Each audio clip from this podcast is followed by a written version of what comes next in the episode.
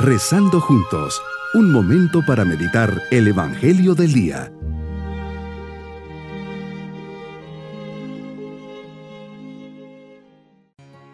Les saludo en este día, miércoles de la vigésima sexta semana del tiempo ordinario, poniendo nuestro día en las manos del Señor, le decimos, Señor Jesús, tú te has encargado de mi causa, tú has alejado muchas espinas de mi camino, tú has allanado mi senda y nunca te cansas de demostrarme tu gran amor.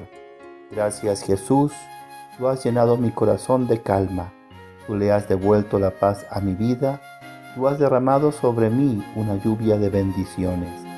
Tus favores me hacen exclamar cada día, eterna es tu misericordia. Meditemos en el Evangelio de San Lucas capítulo 9 versículos 57 al 62.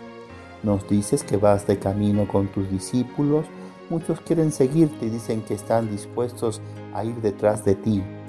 Con qué mirada de amor y esperanza al ver esos corazones entusiasmados y llenos de ilusión por seguir tus pasos. Son tantas las manifestaciones que mandas, das tanta seguridad, que lo primero que te dicen que te seguirían a donde quiera que vayas. Pero ante este gesto de generosidad inicial, no mide las exigencias y en todos los casos te ponen una condición. Tú, conociendo el corazón del hombre, les invitas a un seguimiento radical y serio. Por ejemplo, el primero te dice, te seguiré donde quiera que vayas, y tú le respondes, las zorras tienen madrigueras y los pájaros nidos, pero el Hijo del Hombre no tiene dónde reclinar la cabeza.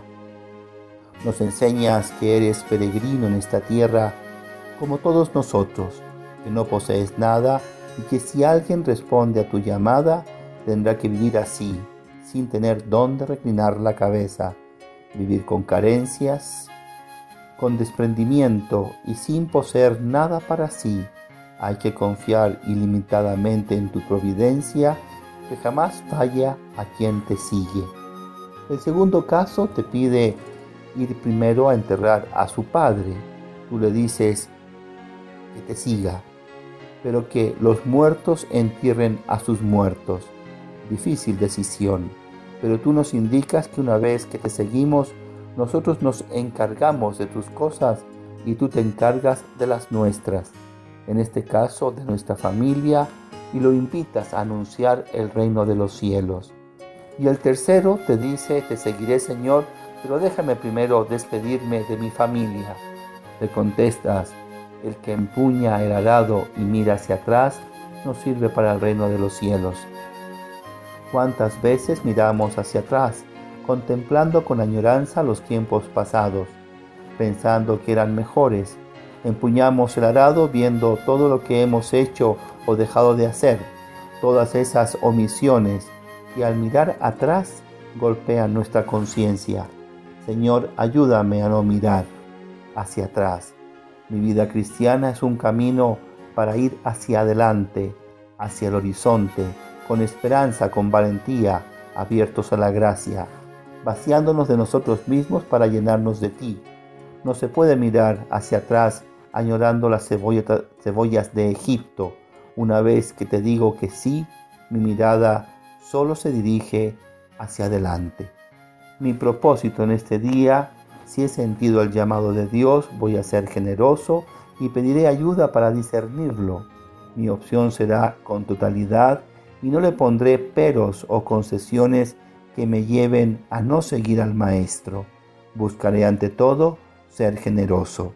Mis queridos niños, el Señor se encuentra con personas que quieren seguirle y en los casos de hoy los tres ponen condiciones. El Maestro es claro y les indica lo que tienen que hacer para poder ser sus discípulos. Tenemos que confiar en Él, que nunca se equivoca. Y nos vamos con la bendición del Señor. Y la bendición de Dios Todopoderoso, Padre, Hijo y Espíritu Santo, descienda sobre todos nosotros. Bonito día.